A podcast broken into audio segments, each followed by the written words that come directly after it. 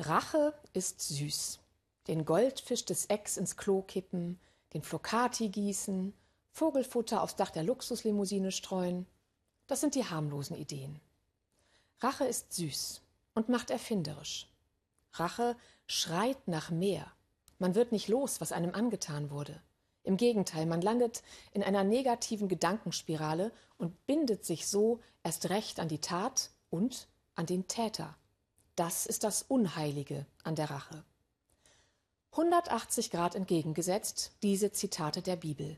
Vergeltet niemandem Böses mit Bösem oder vergebt einander. Kein Gebot, sondern eine Lebensweisheit, so verstehe ich es. Inzwischen sogar von Ärzten und Psychotherapeuten entdeckt, die befreiende Kraft der Vergebung. Damit greifen sie einen religiösen Begriff auf. Vergebung. Wirklich befreiend, und zwar so befreiend wie kaum etwas anderes, ist letztlich nur Vergebung. Aber oft so unglaublich schwer. Rache ist ein Notfallprogramm der Seele. Auch das weiß und beschreibt die Bibel. Die Seele will so den Schmerz und die Verletzung loswerden, bewirkt aber das Gegenteil.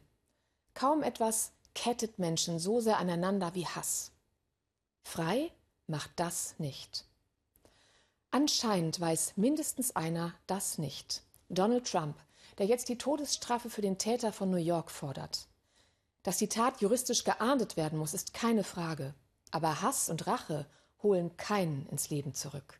Der Blick muss auf die Angehörigen der Opfer gehen, damit sie wieder neu leben können. Trotz dieses unglaublich sinnlosen Verlustes. Was heißt also vergeben? Ich muss den, der mir was angetan hat, nicht gern haben. Ich verurteile die Tat sehr wohl.